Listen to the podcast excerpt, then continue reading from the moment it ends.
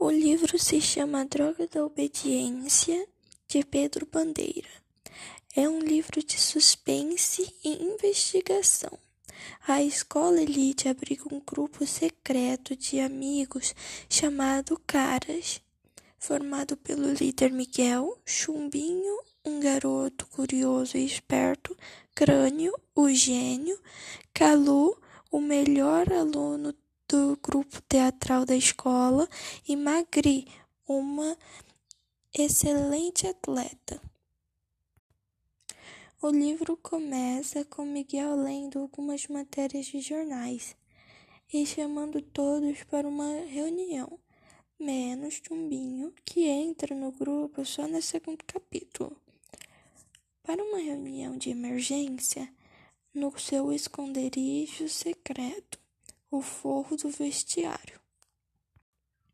Os caras ganharam conhecimento de um bárbaro incidente que estava acontecendo em São Paulo.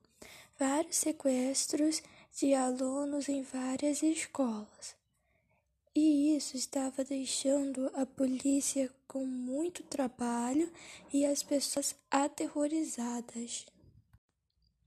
Depois dos sumiços que aconteceu nas outras escolas, os alunos Ricardinho e Bronca desapareceu do colégio Elite. Com isso, Chumbinho começa a fazer amizade com um garoto novo da escola, Bino.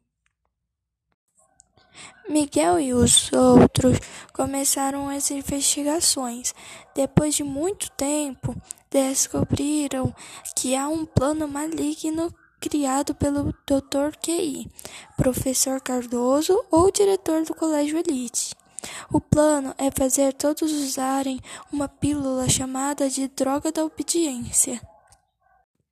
No decorrer da história, aparece o próprio Dr. QI, os detetives Andrade e Rubens e o bioquímico Marius, que é o inventor da droga. Chumbinho finge ser atingido pela droga e deixa o código na parede do banheiro da escola. Quando os caras vê, eles tentam decifrar e conseguem. O código dizia que quem dá as drogas para os garotos é o Pino. Chumbinho vai para um lugar onde tem um monte de alunos hipnotizados pela droga. Depois ele consegue mandar outra mensagem para os caras.